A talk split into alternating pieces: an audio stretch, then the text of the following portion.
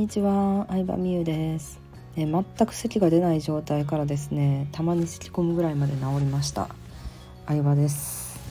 いや久しぶりの収録になるんですけど今日はですね客層を変える方法について伝えていこうかなと思います。はい、思えば私はもともと節約 OL ブロガーをやってたので今と全然客層違うんですね。であのこうアカデミービジネスアカデミーをやってからも最初始めたばっかり12年目の頃と今では本当にお客さんの質とかも全然違ってて今本当にいいお客さんばっかりに囲まれてる状態なんですけど昔はそうでもなかったです。うん、で来る質問の内容とかも初歩的というかあのパソコンの使い方的なことを聞かれることも多くて本当にまあ大変だった時期っていうのもあったんですけど、まあ、それなんでかっていうとやっぱりどういうお客さんがいいもしくはこういうお客さんはちょっと合わないなと思ったらちゃんとそれを公言していくことが大事だなっていうのを一番に思いました。うん、なんか悪いなとかあると思うんですよ。悪いなっていうかなんやろなうんまあ悪いなですよね。でも結構ちゃんとはっきり言ってった方がいい気がしますね。うん、うちはパソコン教室じゃないとかあのなんて言うんですかねなんかやりたいことが決まってない人向けのサービスじゃないとかなんかついついさお客さんを選ぶことって最初のうち言いづらいと思うんですけどでもなんか言った方が絶対いいし もしくはお客さんの声でそれを示していくっていう方法もあるんですよ。まあ、それどういうことかっていうと、まあ、理想のこういうお客さんに来てほしいなっていう人をお客さんの声に乗せるって感じですね。うん、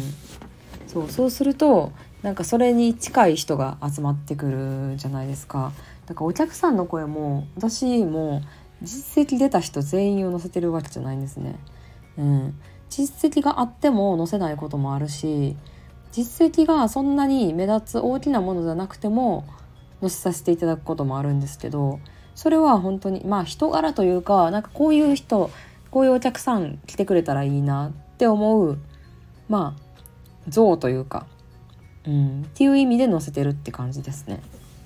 そうだからすごい大きな結果を出してる人だとしても月何百万とか稼いだ人だとしても載せてない人もいます。はい、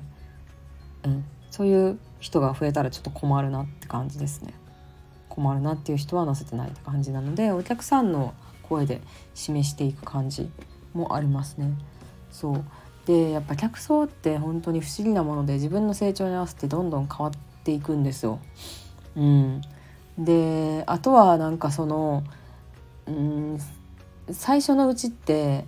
なんやろな自分のレベルもそんなにって思っちゃってるところもあると思うんで嫌なお客さんにもニコニコしたりとか優しくしすぎたりとか嫌なお客さんに結構時間を取られちゃってることとかもあったんですけどそれやるとやっぱりまたそのお客さんに近い人を引き寄せちゃうっていうのがすごいあるんですね。だから自分の中で人間関係というかお客様間でのトラブルというかイライラというか心のモヤモヤを感じたらじゃあなんでそのお客さんのどういうところが嫌なのかとかを結構冷静に分析するっていうのをやってましたね。うん、別になんか全部が嫌なわけじゃなくてこのお客さんのこういうところがなんかモヤモヤするなとかうん、ね、このお客さんのこういうところは好きやなって思うところがあったらじゃあどうやったらそれをこうストレスを減らせるかっていうのを結構考えて紙に書き出したりとかしてました。うん、そう。でだそうでさそういうところをもうさ来てしまったお客さんにさ言えへんからさどうやったらシステムでこう分けれるというかシステムでこの困ったお客さんが来なくなるかっていうのとかを普段の発信から気をつけるようにしてましたね。うん、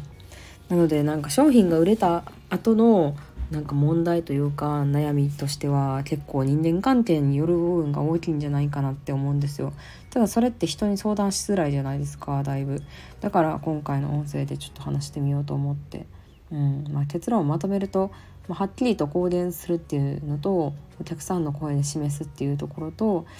うん、あとはまあどうやったらシステム上、えー、そういう困った自分の合わないお客さんを引き寄せないかっていうところですね普段の SNS とかうん普段のメルマガとかを見直すといいんじゃないかなと思います。はいということで今日はこれで終わりです。バイバイ。